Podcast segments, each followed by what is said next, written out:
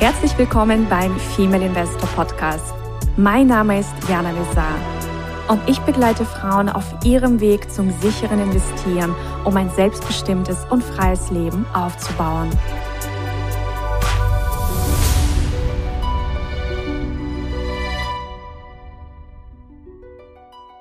Herzlich willkommen beim Female Investor Podcast. Herzlich willkommen zu einer neuen Folge mit Professor Dr. Max Otte. Er ist erfolgreicher Fondsmanager, Unternehmer, Publizist, Bestsellerautor, einer der angesehensten Ökonomen und kritischer Denker, der kein Blatt vor den Mund nimmt. Er hat zahlreiche Bücher veröffentlicht, unter anderem Der Crash kommt, Der Weltsystem Crash, erfolgreiches Value investieren und sein neuestes Buch heißt die Krise hält sich nicht an Regeln. Professor Dr. Max Otte unterstützt Privatanleger beim Vermögensaufbau. Er ist Gründer des Instituts für Vermögensentwicklung, Herausgeber des Börseninformationsdienstes Der Privatinvestor und er betreibt auch einen gleichnamigen YouTube-Kanal Privatinvestor TV.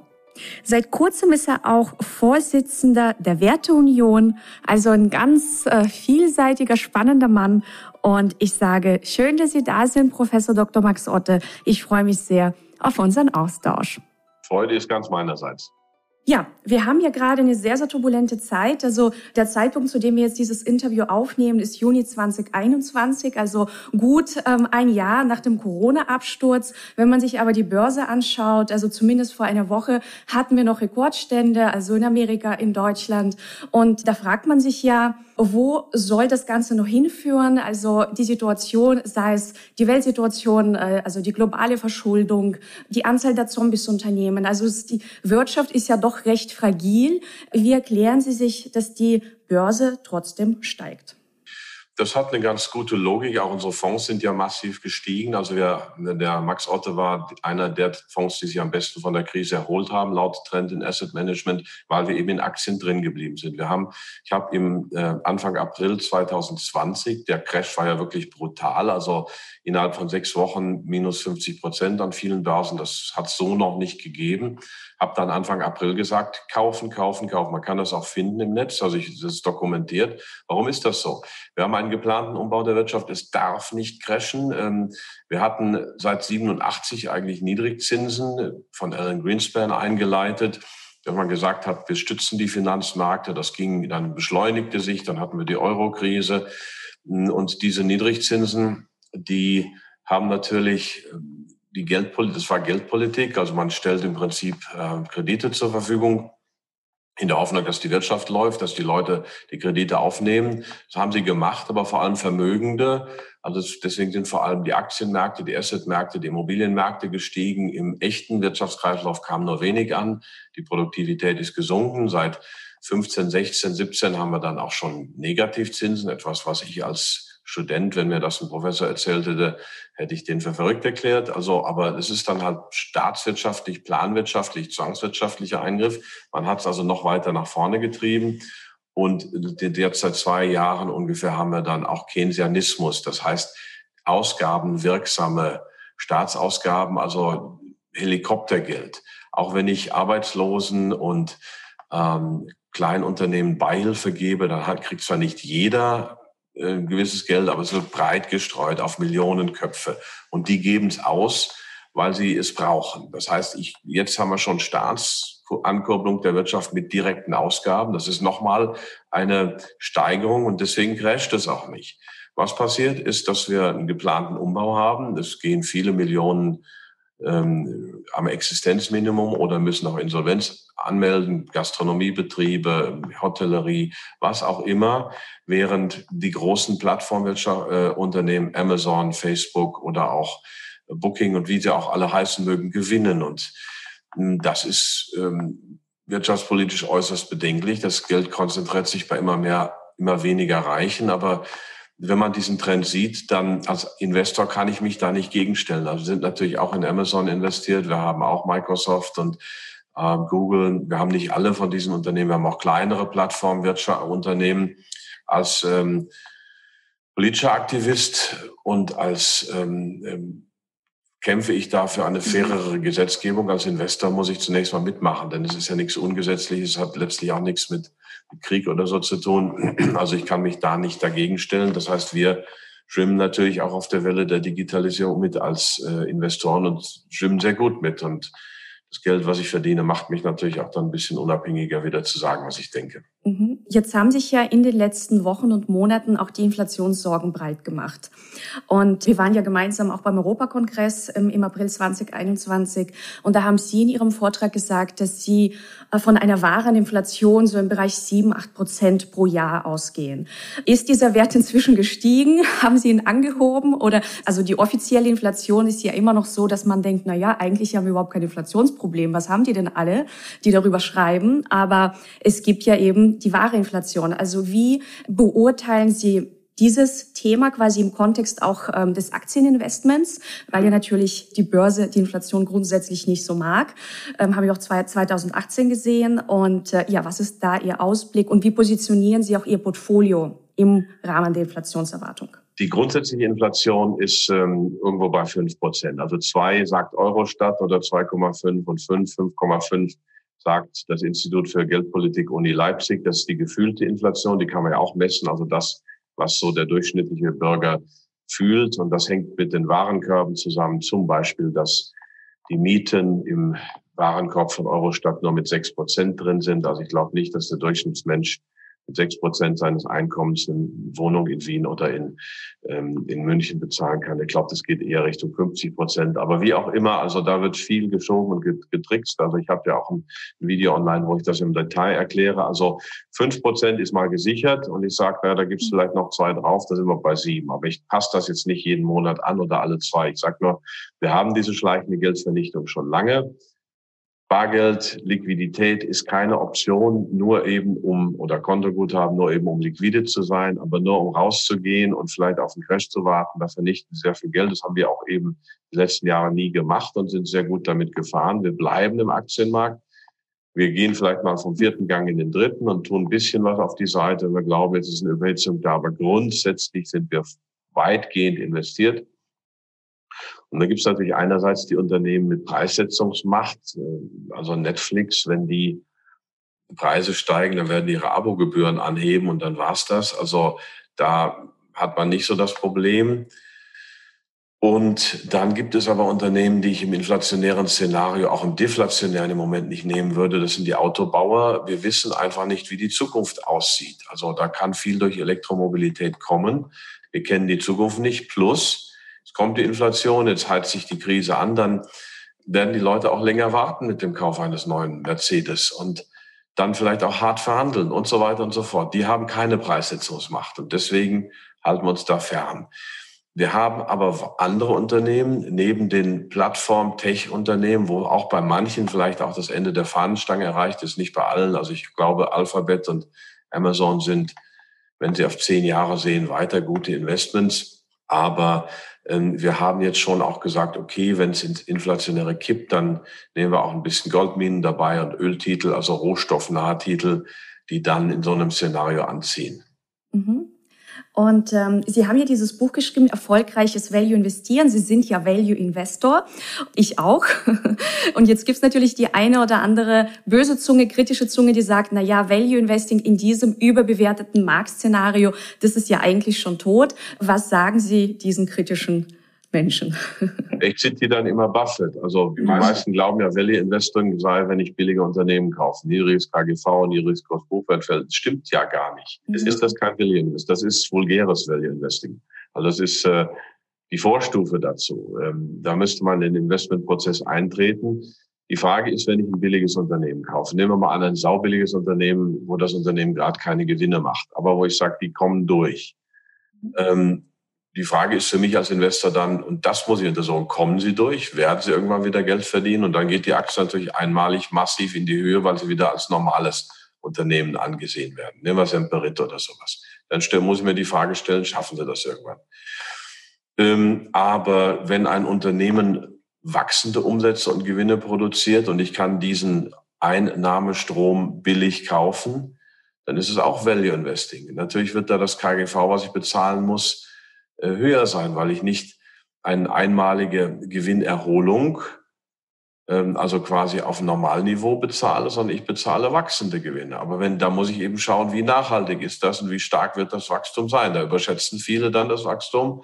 Aber in der Plattformwirtschaft, die ich durchaus problematisch finde aus Finanz, also aus wirtschaftspolitischer Sicht, aber wir haben sie nun mal, gibt es eben viele Unternehmen, die erstmal lange wachsen und noch nicht wirklich Gewinne produzieren oder eben in den Markt reinvestieren, wie zum Beispiel äh, die Versandapotheke zur Rose mit Doc Morris, in die wir investiert sind, die reinvestieren quasi in weiteres Wachstum. Irgendwann haben sie eine große Marktposition, man kann sie nicht mehr rausverdrängen. Und dann kann das auch Value Investing sein. Es hat also nichts mit dem KGV ähm, zu tun.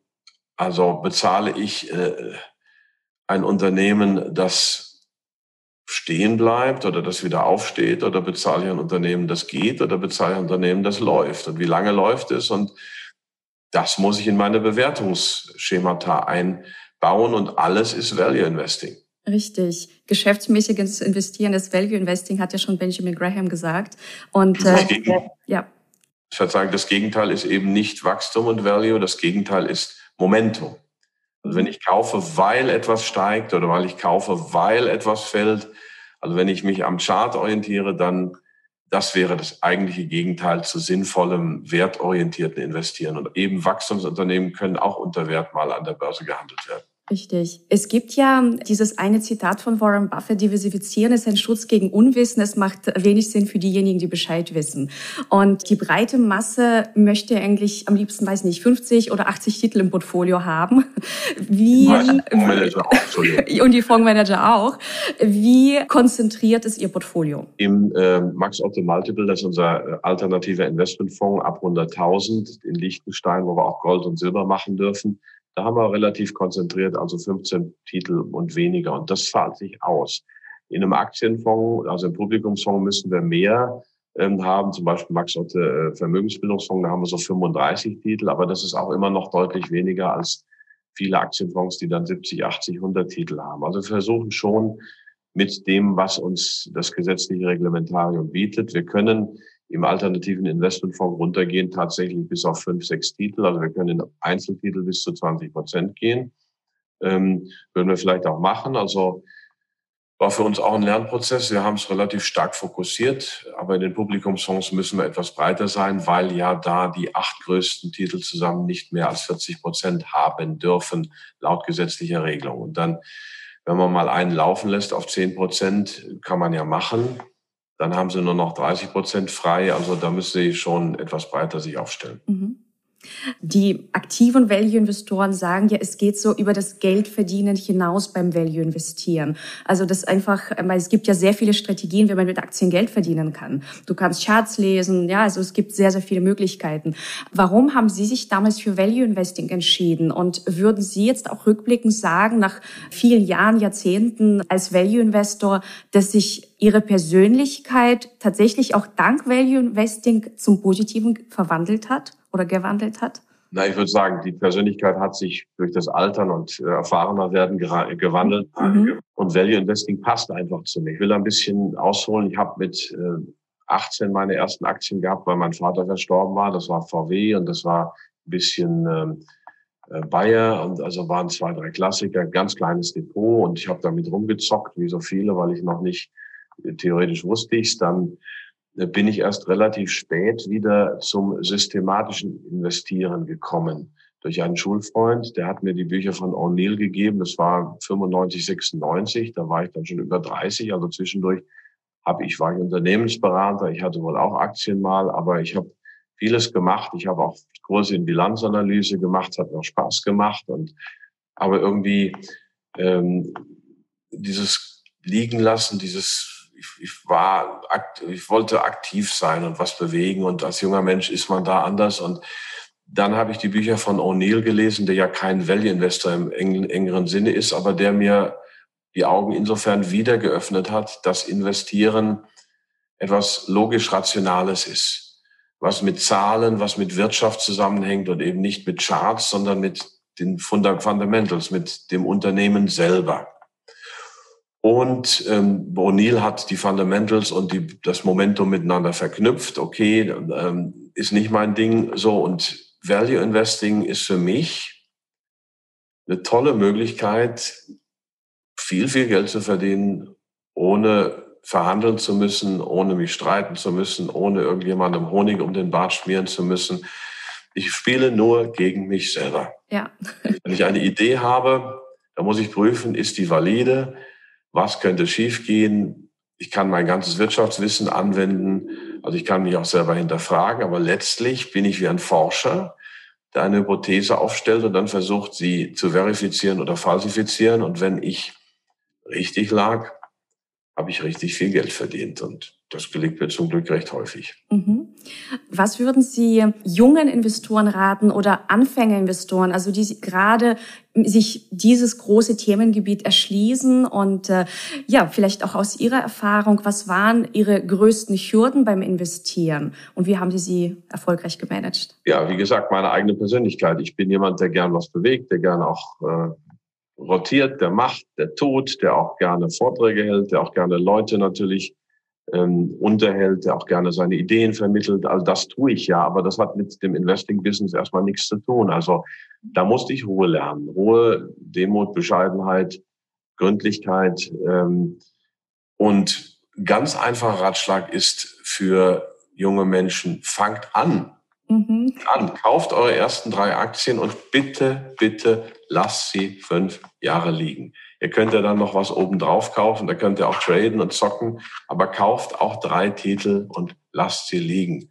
Und schaut mal nach fünf Jahren, was geworden ist. Ihr könnt die auch, äh, tradet nicht mit eurem ganzen Depot, macht wirklich mit ein paar Aktien Langfristinvestment. Ich hatte, habe jetzt noch einen wissenschaftlichen Mitarbeiter im Bundestag, ähm, junger Familienvater, der sagt, er, die verdienen nicht schlechter als 6.000, 7.000 Euro, aber sagt, ich kann in Berlin davon keine Familie ernähren, vernünftig. Also ich kann schon was auf die Seite legen, aber ich muss schon ähm, gucken, was soll ich damit machen. Und er hatte einiges auf der Seite und er ist aber auch vorsichtig und er hat wirklich Sorge. Ich habe gesagt, bitte, dann fang mal mit, wenn es nur 20 Prozent ist deines Gesparten an und kauft drei Aktien. Und das hat er dann nach langem Zittern und Bibbern gemacht vor zwei Monaten.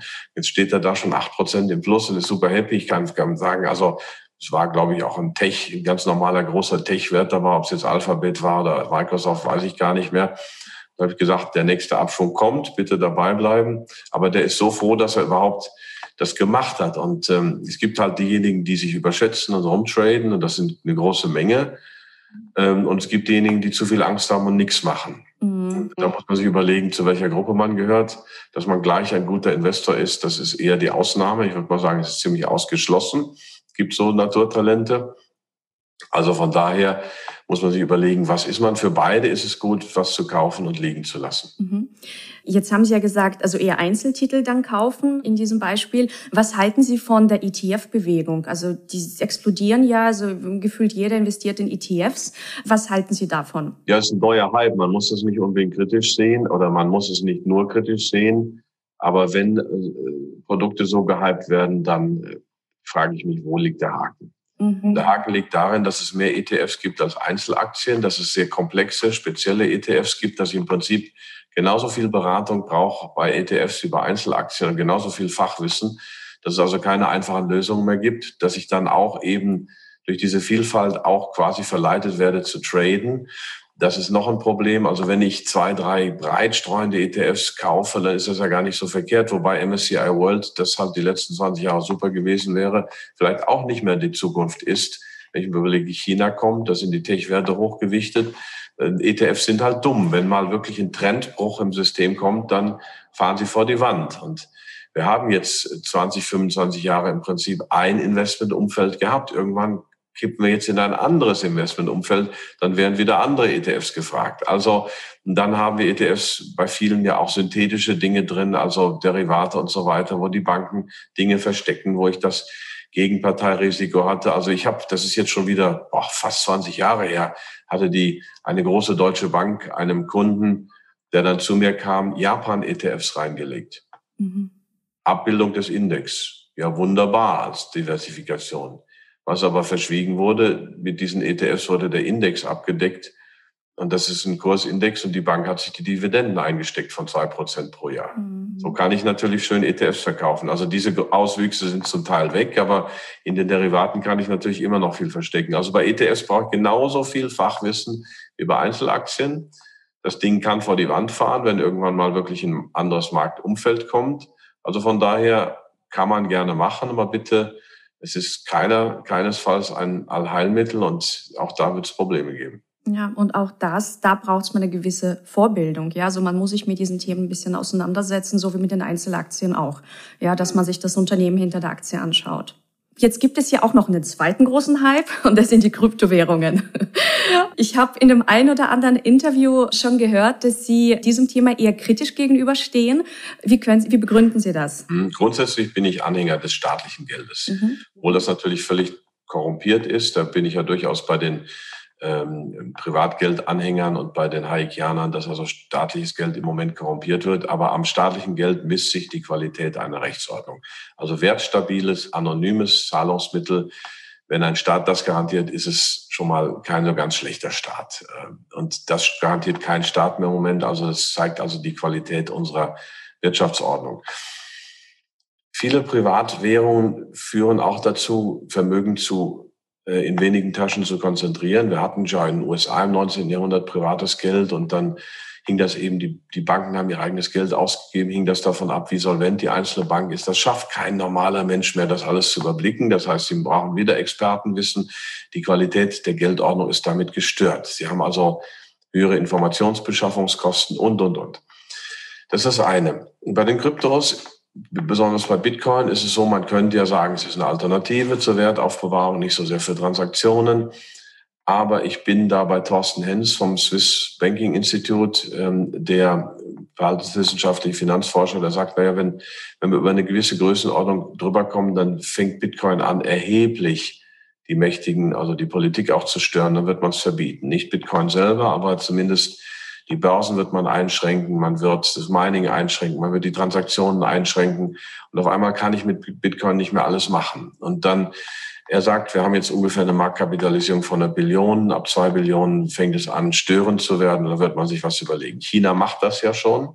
Das ist das eine. Das nächste ist, dass diese Kryptos nicht so anonym sind, wie man denkt. Also wenn irgendwann mal mit Supercomputing vielleicht der Code entziffert ist, dann habe ich jede einzelne meiner Transaktionen auf Lebenszeit drin bin absolut gläsern.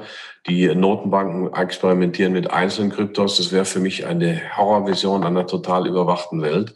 Aber ich kann nicht ausschließen, dass diese Horrorvision kommt. Also, und das Letzte ist natürlich, dass Kryptos ein extremer Hype sind, Bitcoin rauf und runter, aber es entstehen ja auch andere Kryptos. Also das ist viel zu früh, da zu wissen, wo die Reise hingeht. Wenn jemand Kryptos hat, gut für ihn, freue ich mich, dass er Geld damit verdient hat. Ich mach's nicht. Mhm. Das heißt, Sie sind investiert, also Ihr Hauptinvestment sind Aktien, also gute Aktien von guten Unternehmen. Äh, Sie haben Gold und Silber angesprochen als ähm, im Grunde als natürlicher Hedge, natürliche Absicherung auch im Portfolio für schlechte Zeiten. Und Immobilien, ist das auch ein Thema? Ja, aber jetzt also mehr so hobbymäßig. Wir haben ein paar Immobilien.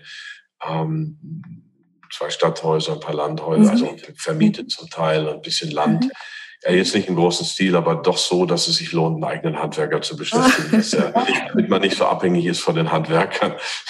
Also, also, das ist ja auch eine Frage der Größenordnung. Uns drängen ja auch immer mehr ähm, Professionelle in den Markt rein, kaufen Häuser von Privatpersonen auf, vermieten die dann teurer weiter. Also das wird ja auch zu so einem, was mir nicht gefällt. Also ich fand es schon gut, dass wir eine Politik hatten, die es letztlich doch den meisten ermöglichte, ähm, Privateigentum zu haben in kleinem Umfang. Wenn das jetzt mehr so professionalisiert wird, bleibt vielleicht der Häuslebesitzer bisschen kommt unter die Räder, aber das ist auch der Trend da. Mhm.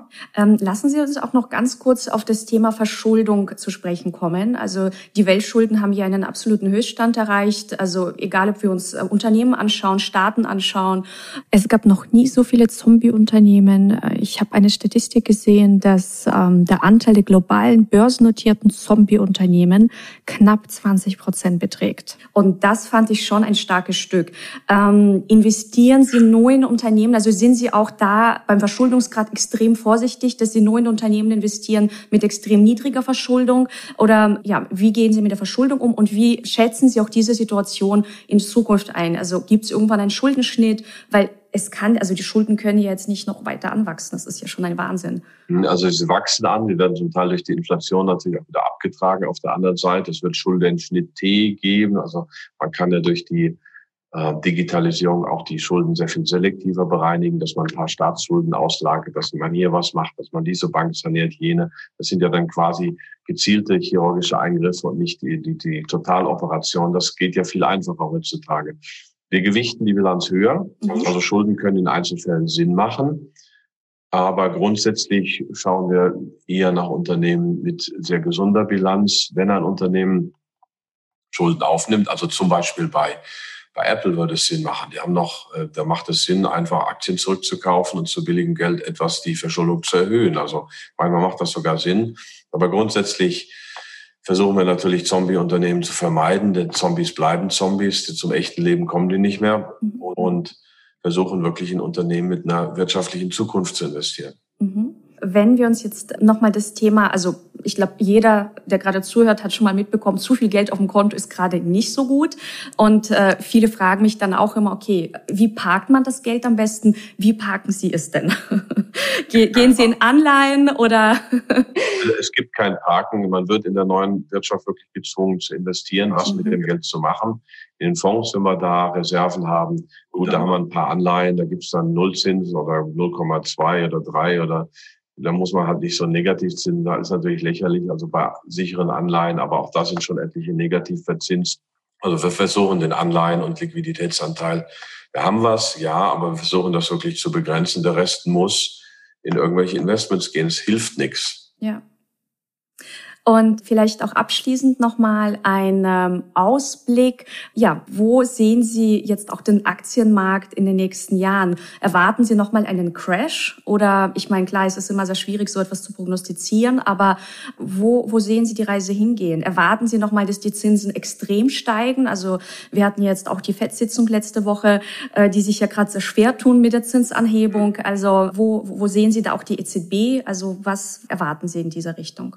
Das weiß ich alles nicht. Ähm, also Crash glaube ich nicht, weil eben durch diese geplante Umstellung, durch den Big Reset, durch Covid-19, durch Corona eben Zwangsmaßnahmen, eine Zwangsstützung der Wirtschaft viel ähm, einfacher geworden sind. Das sehen wir ja. Also ich glaube, die Asset-Märkte, klar kann das immer mal wieder passieren, aber grundsätzlich glaube ich, dass wir das Niveau halten. Mhm. Was nichts zu den Preisen sagt. Es kann sich ja die Aktienmarkt verdoppeln der Geldwert halbiert sich und sie haben einen realen Werterhalt. Ähm, der Aktienmarkt ist zweigeteilt. Es gibt eben die Unternehmen, die durch diese Transformation der Wirtschaft massiv profitieren, die Plattformunternehmen, die digitalen, in Zukunft vielleicht auch dann, was wir auch drin haben, rohstoffnahe Unternehmen, Goldminen oder Ölförderer. Sowas kann man ja auch machen, wenn die Inflation anzieht. Es gibt die Unternehmen, die ähm, zurückbleiben werden, also Automobile, die meisten Banken, viele andere Unternehmen, die dauerhaft Gegenwind haben. Und deswegen muss man sein Portfolio schon etwas strukturieren. Crash, wie gesagt, halte ich für unwahrscheinlich. Weitere Entwertungen von Kontoguthaben, ob schleichend oder schnell, schon für wahrscheinlicher. Mhm. Und Sie haben jetzt das Thema Banken angesprochen. Also wir haben jetzt auch seit Ausbruch der Corona-Krise die Situation, dass äh, Banken faule Kredite nicht mehr abschreiben. Erwarten Sie da auch ein, ein Bankensterben im großen Stil? Also zum Beispiel auch in Deutschland oder USA, so erleben wir noch mal eine Lehman-Pleite? Oder wird man versuchen, mit aller Macht dann die Banken zu retten? Keine Lehman-Pleite. Man wird dann vielleicht sie zwingen, bei anderen mit anderen Banken zu fusionieren, die noch Finanzkraft haben. Man wird Schulden abschreiben, man wird reorganisieren. Also ich glaube eben nicht, dass wir so ein Lehman-Event nochmal bekommen. Mhm. Dazu sind die Möglichkeiten zur, zu den Eingriffen zu gut geworden, zu massiv. Aber es ist natürlich nicht gut für die Wirtschaft, weil wir immer mehr zombifizierte Bereiche haben und andere Bereiche, wo die Entwicklung stürmisch ist. Und das muss eben ein Investmentportfolio auch widerspiegeln. Die einen meiden und die anderen möglichst dann haben. Mhm. Und ähm, eine abschließende Frage. Es gibt ja diesen einen Satz, äh, jede Krise hat auch Chancen. Welche Chancen sehen Sie ähm, in der aktuellen Situation für Anleger und Anlegerinnen? Ja, bis jetzt sind wir ja gut gefahren mit dieser Krise. Wenn man selektiv schaut, wenn man Unternehmen der Plattformwirtschaft sich anschaut, ich habe die Schweizer Internetapotheke zur Rose genannt. Kein klassisches Value Investing, aber sind im Moment was gefallen. Also Dann gibt es äh, sowas wie Teamviewer, die machen auch noch nicht viel Gewinne, aber sie haben ihre Wachstumsprognosen erhöht, die Gewinnprognosen reduziert, weil sie mehr ihres Cashflows ins Wachstum stecken, was wir gut finden, aber der Kurs hat erstmal korrigiert. Es gibt immer Chancen. Es gibt immer Chancen auf dem Aktienmarkt. Ich muss halt meine Titel beobachten, ich muss dabei bleiben, ich muss mir überlegen, wo geht die Reise im Großen hin und dann gucke ich mir Titel an, die passen können und dann greife ich zu, wenn sie billig sind. Mhm. Sehr schön. Ja, dann bedanke ich mich ganz herzlich für Ihre Zeit und für Ihre, äh, ja, für Ihren Beitrag beim Female Investor Podcast und äh, wünsche Ihnen weiterhin viel Erfolg. Ich darf übrigens sagen, meine Frau war früher sehr konservativ. Die kennen wir können sie jetzt seit sechs, sieben Jahren und äh, ähm, sie ist Rechtsanwältin und seitdem sie mich kennt, hat sie dann ein eigenes Aktienportfolio. Sehr schön. Aber ohne, ohne, dass ich sie dazu gezwungen oder bewegt oder sonst was habe. Irgendwann hatte sie dann einfach mal eins, weil sie gemerkt hat, das ist ja eigentlich ganz vernünftig. Richtig. Und das ist ja auch immer am schönsten, finde ich, wenn das so von innen herauskommt. Weil dann beschäftigt man sich wirklich damit und, und, und hat dann so diese Erfolge. Also ähm, ja, also ich, ich merke auch bei den Frauen, ähm, ja, die auch in meiner Community sind, wenn die einmal mit dem Thema investieren anfangen, wenn die da so auf den Geschmack kommen, mm, dass, dass sie einfach sagen, wieso habe ich so lange gewartet? Wieso habe ich eigentlich immer gedacht, es ist so kompliziert? Weil es ist komplex, aber du kannst, jetzt kann ja jeder. Wie beim Sport, man muss anfangen und dann macht ja. man weiter. Ja, genau. Also es hat ja auch schon Platon gesagt, uh, beginning is the most important part of the work. und anfangen, anfangen, anfangen. Ja, in diesem Sinne ähm, ja, wünsche ich Ihnen eine wundervolle Zeit, bedanke mich äh, bei euch, liebe Investorinnen, dass ihr eingeschalten habt und sage bis zum nächsten Interview. Das war der Female Investor Podcast. Für mehr Inspirationen, wie du mit Leichtigkeit zur Investorin wirst, schau gerne auf meine Website www.female-investor.com. Bis zum nächsten Mal, deine Jana.